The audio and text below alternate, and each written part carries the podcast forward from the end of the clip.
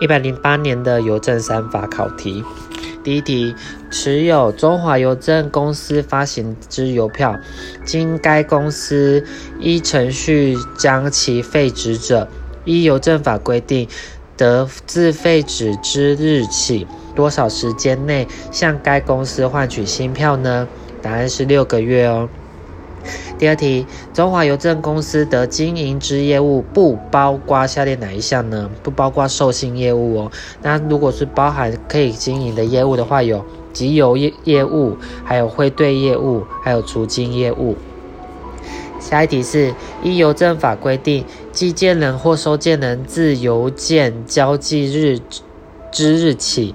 在下列何种期限内曾向中华邮政公司查询该邮件者，已已经变成可以请求补偿论的呢？答案就是六个月哦。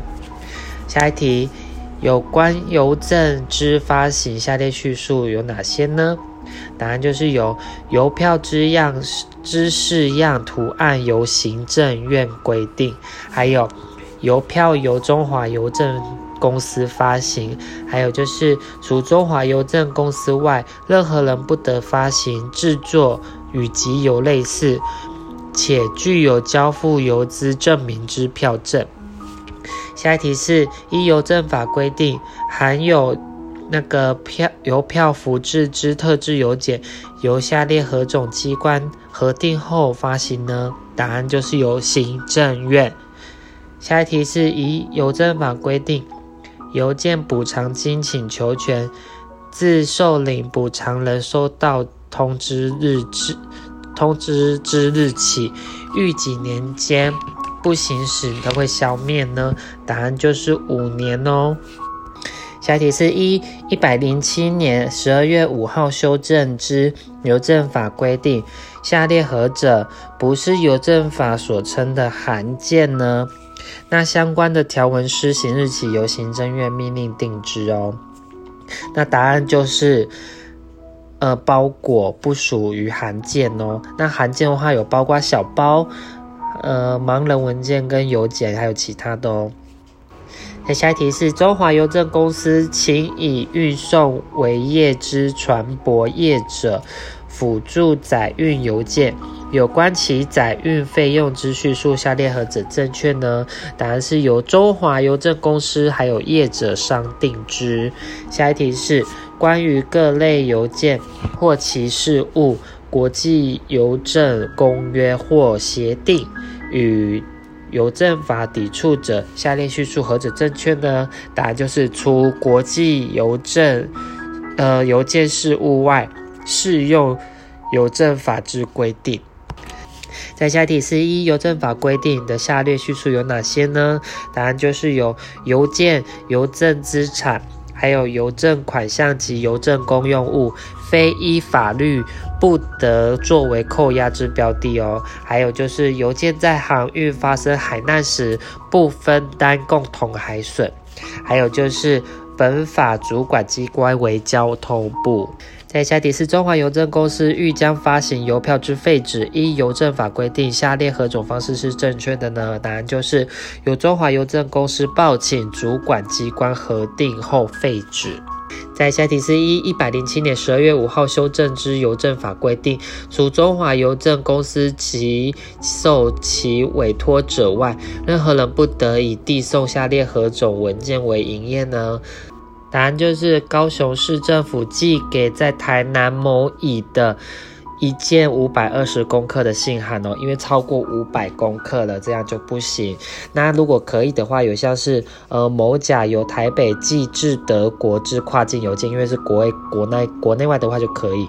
还有就是私立东海大学交际收件人为我国教育部之一件六百二十公克的信函哦。那这部分的话，因为私立东海大学它不是公立的，所以它可以这样子。再就是下一个是国立交通大学交际收件人为日本名古屋大学一件的三百公克信函哦。那这部分的话，因为又是国内外，然后它又是超呃低于三百公克以下哦。在下题是有关邮件递送的叙述有哪些呢？答案就是有中华邮政公司未确认收件者之真伪，得请收件人出示必要之证明哦。还有就是各类邮件收件人有两人以上，得向其中任何一人投递哦。还有就是凡以运送为业之铁路、长途汽车、船舶、航空器，具有辅助载运邮件之及其处理人员之责哦。在下一题是依邮政法规定有关包裹资费的调整，下列叙述何者正确呢？答案就是由中华邮政公司自行订定就可以了。在下一题是一百零七年十二月五号修正之邮政法规定有关基础邮资的定义，下列叙述何者正确呢？答案就是经呃指经主管机关核定实施之信函第一级具重量资费哦。在下题是由依邮政法规定，呃，污损之邮票的叙述下列何者正确呢？答案就是失，呃，已失其效用哦。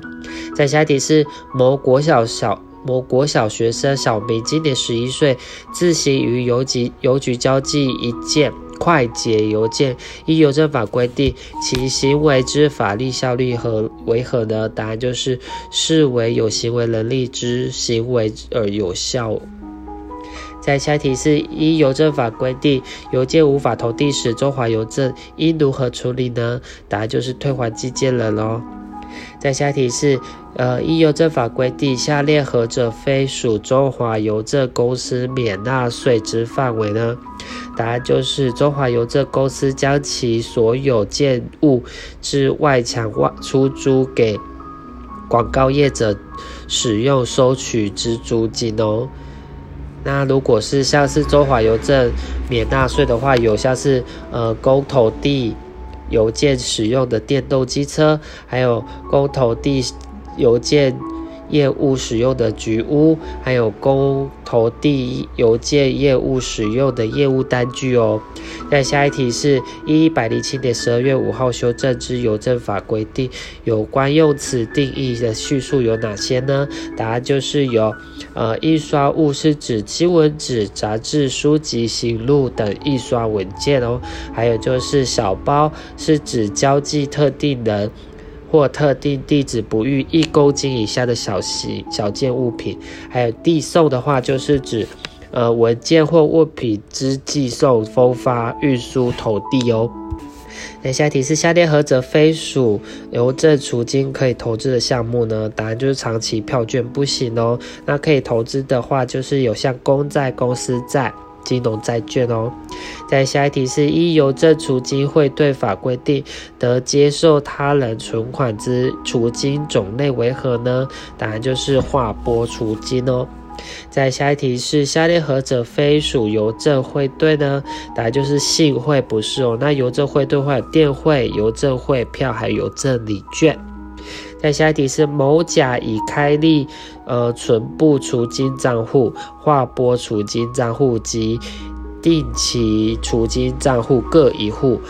如果某甲因为需要想要再开立储金账户的话，请问可以再开立下列哪一种储金账户呢？答案就是划拨储金账户及定期储金账户哦。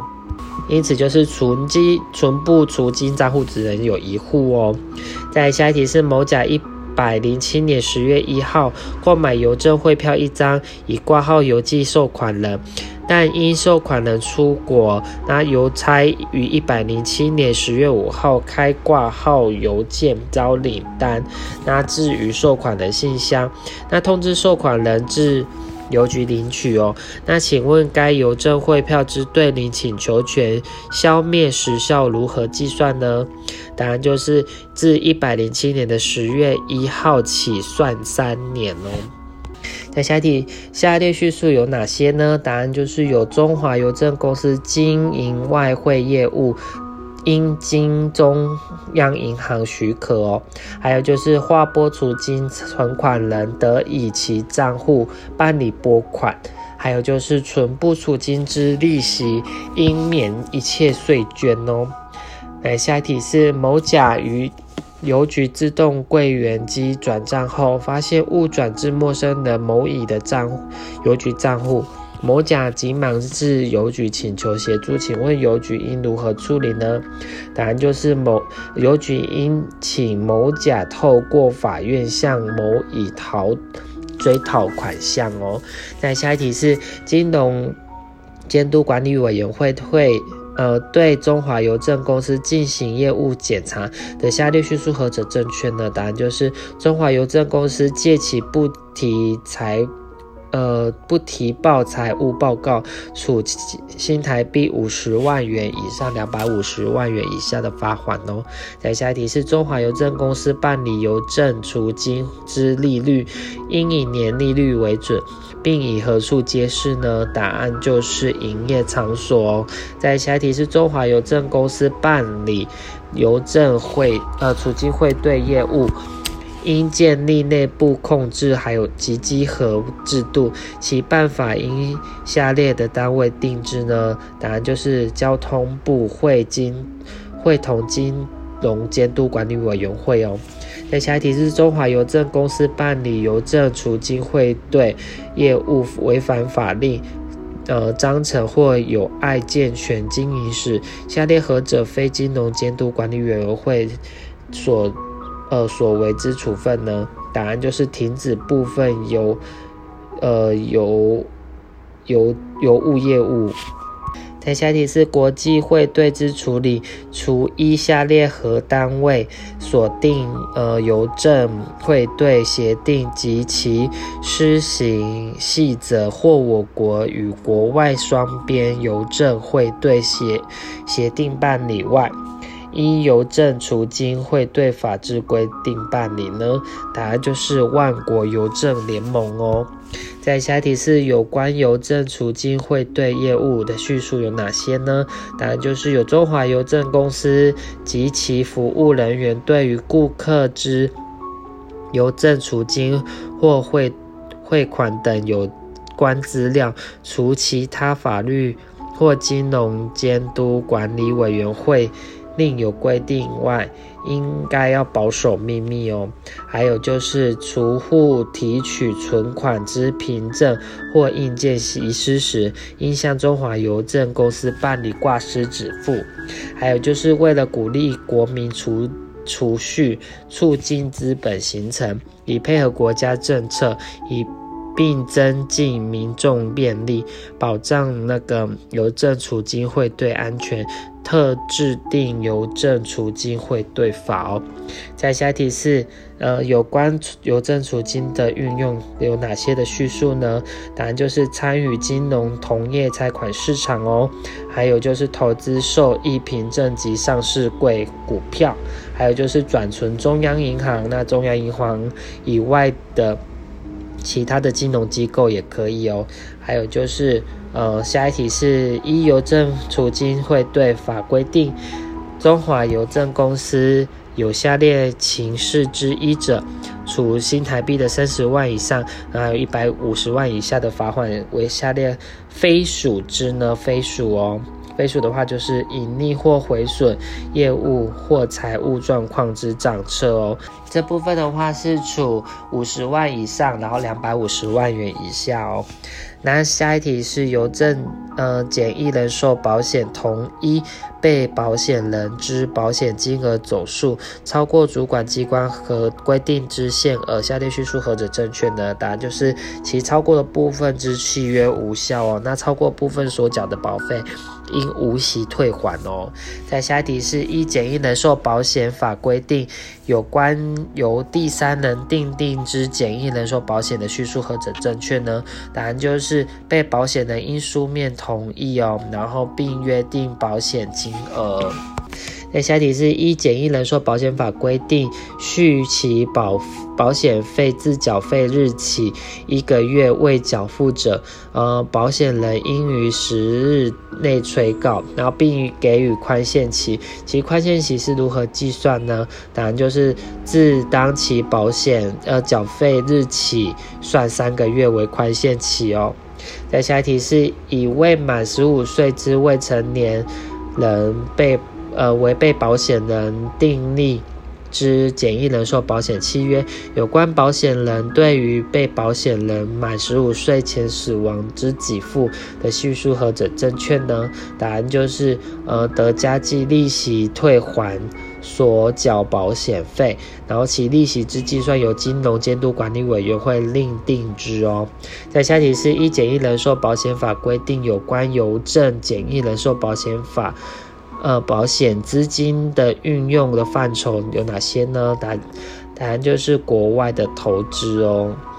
答案在下一题是简一简易人寿保险法规定，保险契约自填发保险单之日发生效力，但保险人于同意承保前预收相当于第一期保费的金额，则保险人应负。之责任自何时算起呢？答案就是以保险的同意承保时所致预收相当于第一期保险费金额时开始哦。在下一题是：一简易人寿保险法规定，保险契约停止效力后，要保人得于多久时间内可以申请恢复效契约效力呢？答案就是两年内哦。